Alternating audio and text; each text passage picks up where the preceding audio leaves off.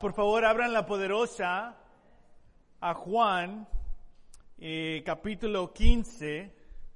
Juan, capítulo 15. Eh, continuamos en el mundo del Evangelio de Juan. Eh, bueno, hay que darle las gracias a Hugo y a Rosalía por liderarnos en la alabanza. Amén. Uh, igual también a, a, José Aguilar y a Chuy Manes por compartir sus convicciones, ¿no? Uh, con nosotros, nos anima muchísimo. Eh, Juan capítulo 15, uh, bueno, primero que todo es un honor tener aquí con nosotros a la familia Poblano. Eh, está con nosotros a, a Baby, Baby Alonso, no sé si vino, no sé si este sea su primer servicio hace una semana. Yo no vine hace una semana. Había un juego muy importante. No, te creas. Estaba en Panamá. Uh, pero bueno, uh, increíble ver a la familia aquí. Uh, vamos a, a, entrar aquí en este tema. en el 2018 nuestro tema es por fe. Y obviamente Dios nos ha interrumpido de una manera que no lo esperábamos. Uh, y obviamente eh, continuamos esta, en octubre a desarrollar esta transición, uh, pero es una transición de ministros, pero es una continuación de la iglesia el mensaje. Uh, y eso es algo que tenemos que tener en claro, ¿no? De que es una transición de el líder, los líderes, digamos, pero es una continuación de la iglesia el mensaje. So, más que nunca, hermano o hermana, tu fe, tu presencia, tu actitud, tu lenguaje corporal, tus palabras son muy, muy importantes porque en toda transición el enemigo encuentra maneras de aprovechar para lastimar la fe de muchos. Y es importante que estés alerta, hermano, hermana. Y es importante que tengas en cuenta lo importante que es tus palabras, tu perspectiva. Uh, amén, porque podemos eh, compartir nuestras inquietudes quizás, pero que nuestra inquietud no se convierta en una pérdida de fe. Que nuestra inquietud sea honesta, pero que en, esta inquietud podamos encontrar aún, aún fe. Amén. Estamos en el discurso eh, del Evangelio de Juan. Estamos en esta serie al futuro, ¿no? Uh, pero en este discurso del uh, capítulo 13 al 21, la última sección, digamos, del Evangelio de Juan, la podemos dividir en siete secciones. Pero la primera es Comienza con la última cena antes de la cruz. Después el, el, lavado de los pies, y vamos a estudiar en contexto eso un día más profundamente. Pero también después del lavado de los pies en Juan 13, Jesús comienza a despedirse de sus discípulos. Y hace unas semanas hablamos de la conclusión de esta despedida, donde Jesús les está diciendo, bueno, viene una sala de espera pero en esta sala de espera hay una gran vida, porque podemos reflexionar y nos, nos llama a tener valentía, nos llama a tener fe, nos llama a que el mundo no devore nuestra, nuestra fe o nuestro corazón, al contrario, que imitemos la fe de Jesús para mantenernos fiel en, esta, en estas transiciones. Pero vamos a continuar hoy en el capítulo 15 este discurso de despedida que Jesús que Jesús tiene. Amén. Y el tema de hoy es amigos. Acabamos de cantar una canción, ¿no? Una canción linda sobre este amigo fiel que tenemos, Jesús. No lo planeamos así, pero así nos lo, nos lo animó el Espíritu Santo, ¿no? A poner esa canción antes de este tema, amigos. ¿Recuerdas tus amigos? ¿Recuerdas tus amigos de cuando tenías, estabas en la edad de la primaria? ¿Recuerdas sus nombres? ¿Recuerdas tu amistad con ellos en la escuela o tu amistad con ellos fuera de la escuela? O los, mis amigos de la escuela no eran mis amigos de la, de la cuadra, ¿no? O del barrio. Ah, yo eh, crecí en México, en la ciudad de Tepic, que para muchos es un pueblo, pero es una ciudad. Más respeto, por favor. Ah, y en, en, la cuadra, mis mejores amigos, unos de mis mejores amigos, no vivían en esa cuadra. Ellos tenían familiares en esa escuadra, pero en el verano se quedaban con esos, con su abuela, sus, sus parientes y ahí jugábamos. Pero íbamos a tres diferentes escuelas a, la edad, en la primaria. El kinder todos fuimos juntos, pero nuestra amistad se hizo a la edad de kinder.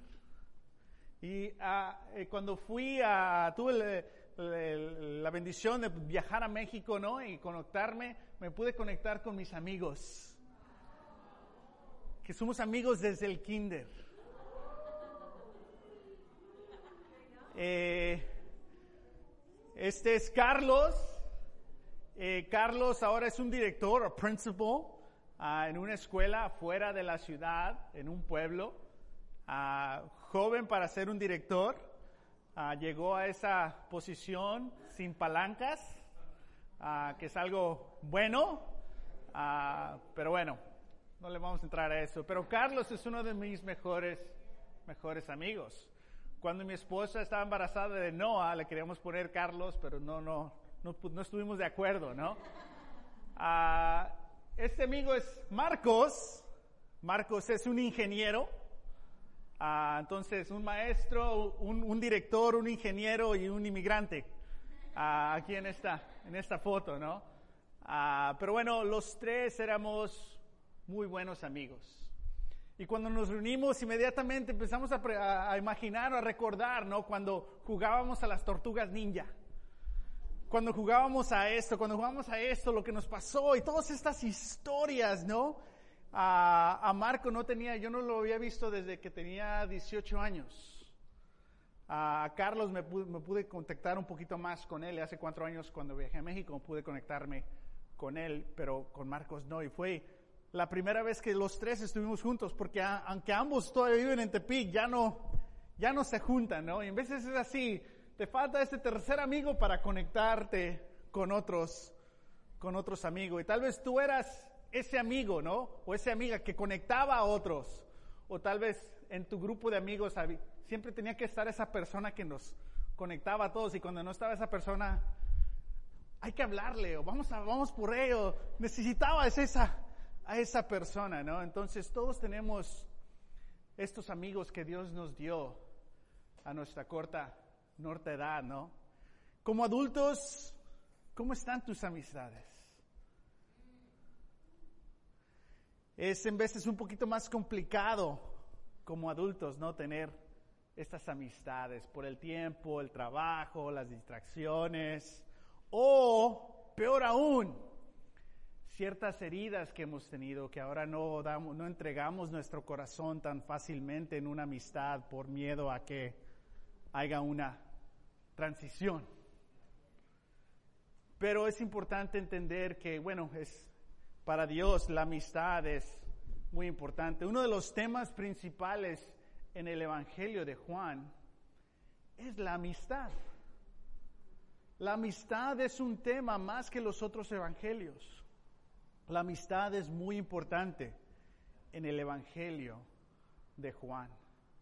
En este contexto de Juan vamos a leer ahorita solo un pedacito del capítulo 15. Hay mucho contenido aquí, pero nos vamos a enfocar simplemente en el tema de amistad. 15.9 dice, así como el Padre me ha amado a mí, también yo los he amado a ustedes. Permanezcan en mi amor. Si obedecen mis mandamientos, permanecerán en mi amor. Así como yo he obedecido los mandamientos de mi Padre y permanezco en su amor. Les he dicho esto para que tengan mi alegría y así su alegría sea completa. Y este es mi mandamiento, que se amen los unos a los otros como yo los he amado.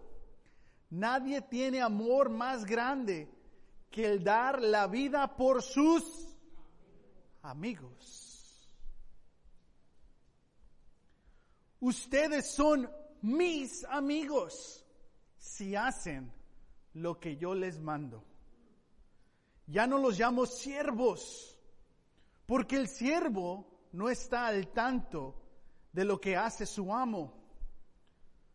Lo es, los he llamado amigos, porque todo lo que mi padre le oí decir, se los he dado a conocer a ustedes. No me escogieron ustedes a mí, sino que yo los escogí a ustedes y los comisioné para que vayan y den fruto, un fruto que perdure. Así el Padre les dará todo lo que le pidan en mi nombre. Este es mi mandamiento, que se amen los unos a los otros. En medio de este discurso de despedida, en medio de este mandamiento, si continuamos leyendo, Jesús comienza a hablar de las persecuciones que viene. Les acaba de lavar los pies, demostrando cómo servirse los unos a los otros. Pero en medio de todo esto, lo que conecta la servitud, lo que conecta la comisión es la amistad. Nuestra fe no es la misma cuando no tenemos amistades en Cristo. Muchos de nosotros pudimos sobresalir los retos de dejar la vida vieja a la nueva vida porque Dios nos proveó estos amigos fieles. Y en los tiempos más complicados evalúas cuántos amigos tienes. Y tu corazón se puede enojar, no tengo a nadie. O puede decir, wow, gracias que tengo estos dos. La verdad, ellos son mejores amigos a mí que yo a ellos. Gracias Dios. Y Jesús dice, ya no los llamo siervos, les llamo amigos. ¿Qué crees que sintieron estos doce al decir Jesús a ellos, ya no los llamo siervos, les llamo amigos? ¿Qué te imaginas que sintieron? Dile a alguien a un lado de ti, ¿qué te imaginas que sintieron estos doce al escuchar que ahora son amigos, no solamente siervos?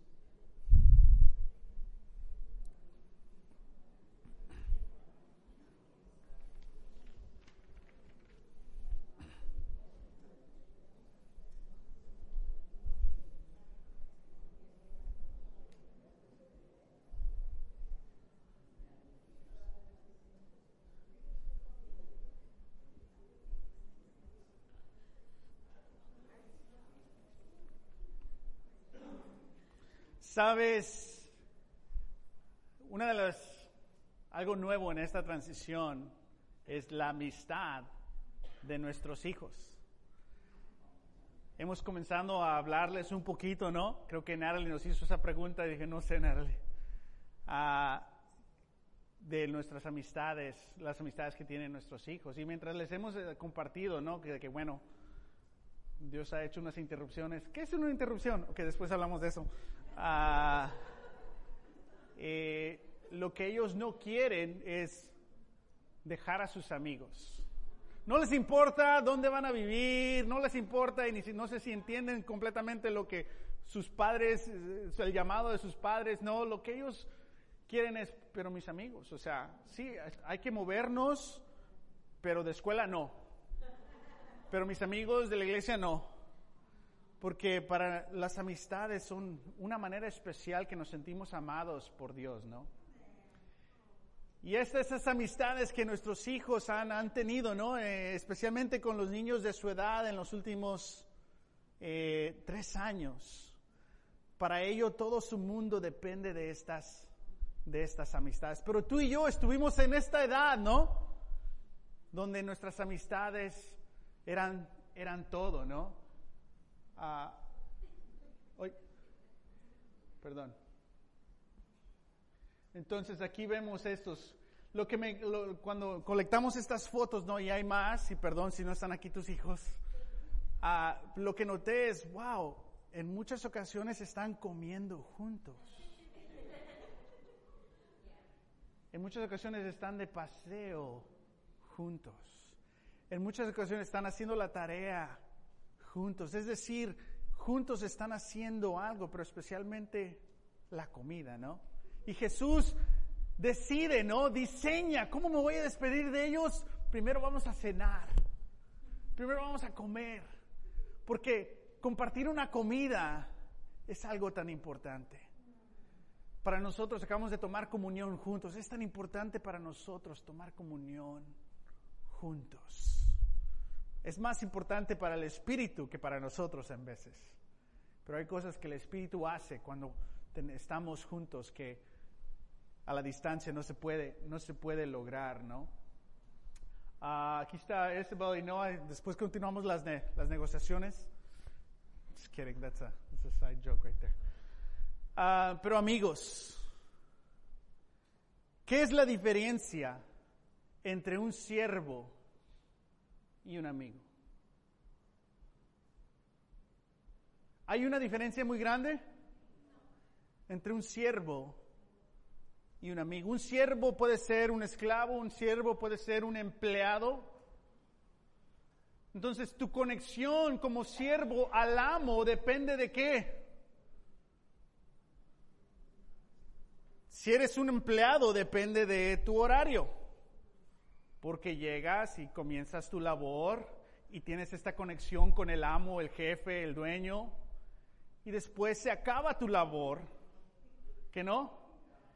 Y hay una, una desconexión con tu jefe, tu amo, porque como siervo, ya sea en esa época un esclavo que estaba, tenía deuda y tenía que pagar esa deuda con su labor, no era un abuso de, a los esclavos como se, hizo en Estados Unidos y en toda América, era un, sistema de esclavo un poquito diferente, era más cuando tenías deudas y tenías que pagarlas. Pero mientras estabas trabajando en el campo, digamos, el jefe está haciendo negocios. ¿Y cuando te incluye el jefe? Si, si eres un siervo, cuando te necesita que hagas una, una labor. ¿Te pide tu, tu opinión? ¿Qué piensas? Tal vez, pero no necesariamente va a influir mucho tu opinión, ¿no? ¿Te incluye en ciertas cosas? No, hay, hay ciertas limitaciones, hay ciertas distancias, ¿no? Y Jesús quiere asegurarse de que no haya una distancia entre Él y sus seguidores. Y dice, ahora no solo les llamo siervos, ahora les llamo amigos. Y puede sentirse como una promoción o como que ya crecí espiritualmente, ahora somos amigos. Que no, oh, mi compa Chuy, oh, Señor Jesús, o sea, ¿Cómo le digo? Hay ahora una, una conexión, ¿no? Hay una quizás más seguridad. Que no, porque ¿qué? Ah, ¿Qué beneficios hay en ser un amigo, en a ser un siervo? Como amigo ahora hay un amor incondicional. ¿Que no? Como amigo ahora hay una seguridad, hay una mutualidad, una dependencia en lo que tú haces. ¿No? ¿Con quién prefieres pasar tu tiempo? ¿Con tus amigos o tus compañeros de trabajo? En veces son los mismos, en veces no. Con tus amigos. Entonces estos hombres ahora, Jesús dice, ahora son son mis amigos. Y me imagino que tal vez empezaron a reflexionar, ah, ¿qué nuevas cosas descubro en Jesús si lo veo como amigo? Porque hasta, hasta ahora lo han visto como maestro, como Señor, como líder. Y ahora dice, somos amigos. Y me dijeron, tal vez empezaron a reflexionar en su tiempo juntos y describieron, wow, qué amigo, qué amigazo tenemos en Jesús. ¿Qué tal tú? Cuando empiezas a reflexionar en Jesús, no como tu amo, no como tu Señor, pero como tu, amigo, ¿qué tipo de amigo tienes en Jesús? ¿Qué hace este amigo por ti que otros amigos o amigas no hacen o no pueden hacer? ¿Qué alegría trae a tu vida este amigo Jesús que otros amigos no pueden traer. ¿Qué tipo de amigo tienes en Jesús?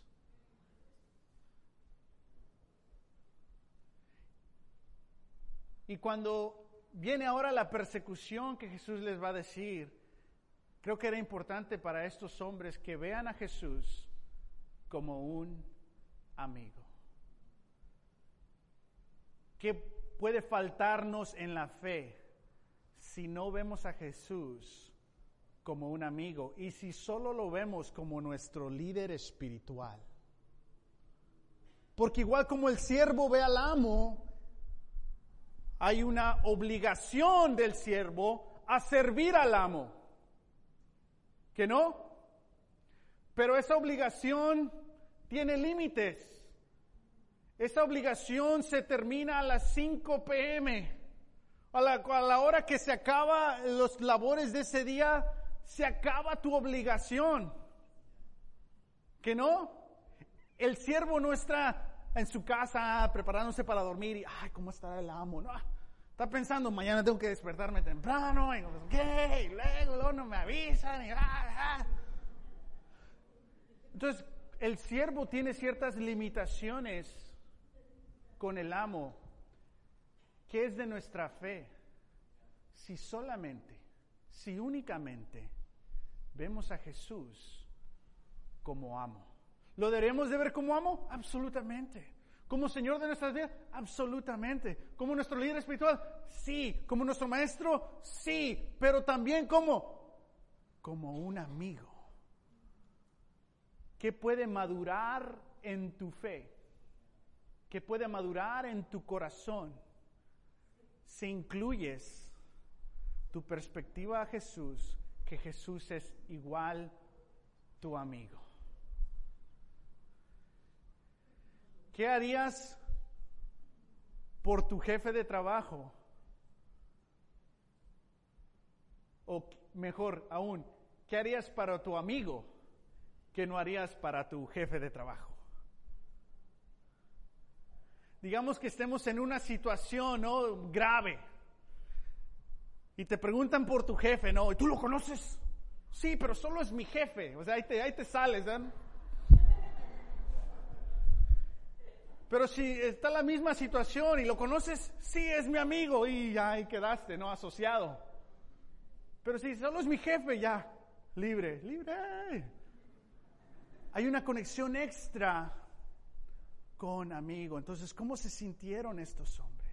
¿Y cómo puede madurar tu fe, tu perspectiva, si ves a Jesús no solo como siervo, pero como tu amigo?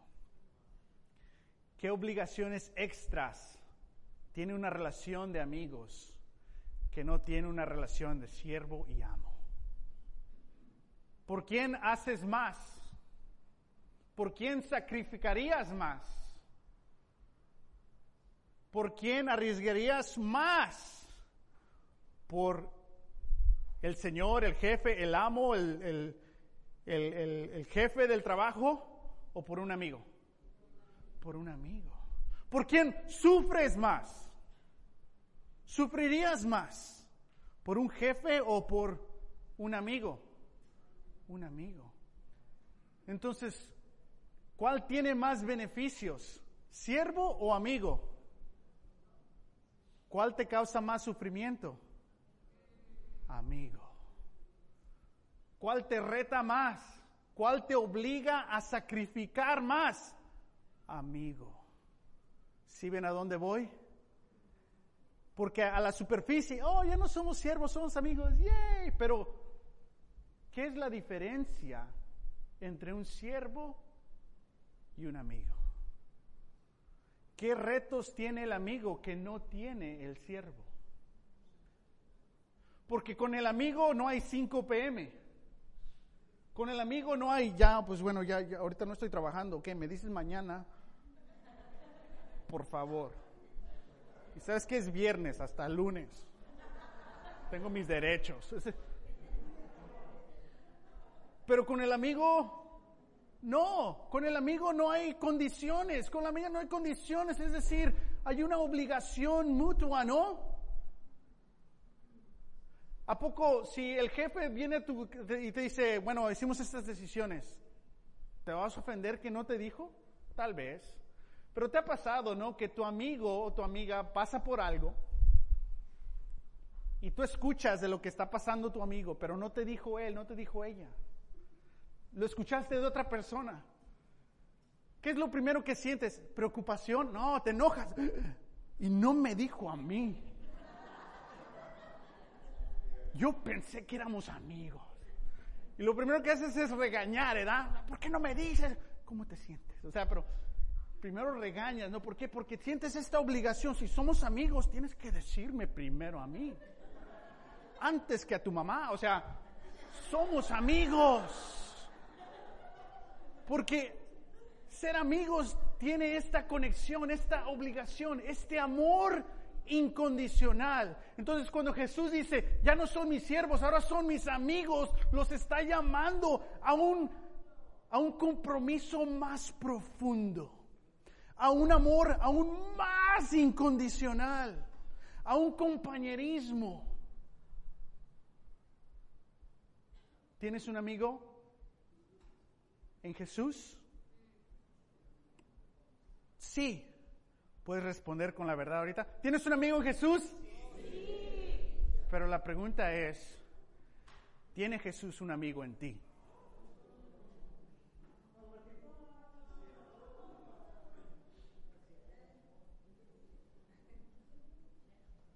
¿O solamente es tu amo? ¿Solamente es tu jefe? Proveedor, maestro, líder.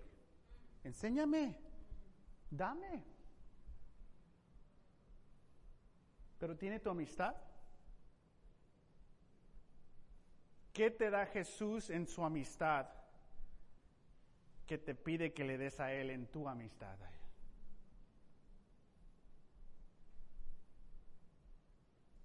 Entonces cuando Jesús dice, no somos siervos, somos amigos. Hay todo un mundo ahí que hemos empezado a ver ahorita.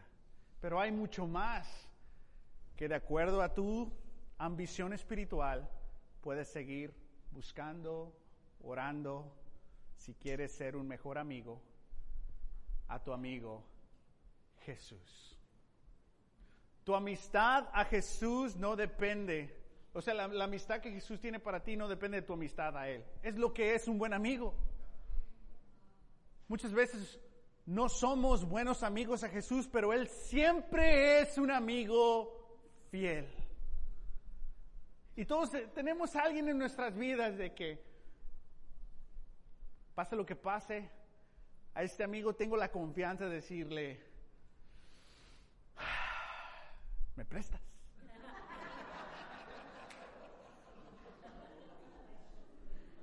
¿Me ayudas? ¿Sabes qué pasó?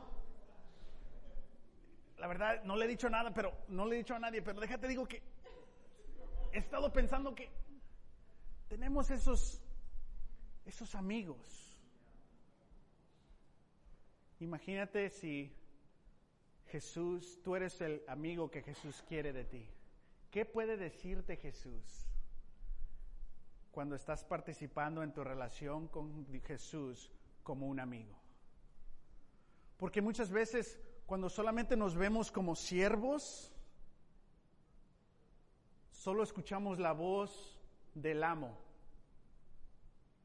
Pero cuando nos comenzamos a ver como amigos, vas a escuchar la voz del amigo. Y Dios tiene muchas voces. La voz del amo es clara. Esa sí no la sabemos más o menos. Pero también tiene la voz de amigo.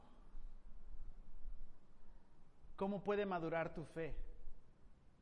si aceptas que para Jesús no solamente eres un siervo, pero igual eres un amigo, amiga. Jesús les dice, este es el amor. Todo lo que he escuchado del Padre se los digo a ustedes, porque en la amistad hay transparencia, amén. Entonces, recuerda, esta semana examina, piensa, escribe una nota, no sé. ¿Qué tipo de amigo es Jesús? ¿Y qué tipo de amigo soy yo para Jesús? Y esta semana, ¿qué tal si esta semana, cada vez que pienses en Dios, cada vez que pienses en las escrituras, cada vez que pienses en orar, que pienses primeramente, tenemos una amistad, somos amigos. ¿Qué vas a hacer o no hacer cuando tienes amistad con Dios en mente?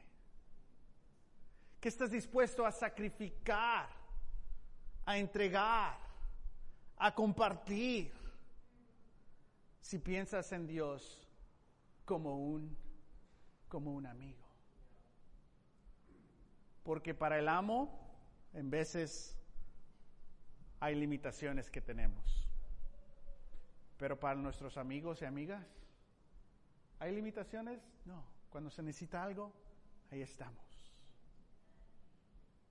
¿Tenemos un amigo fiel en Jesús? Pero la pregunta es, ¿tiene Jesús un amigo en ti? Vamos a cantar una canción más y concluimos nuestro servicio.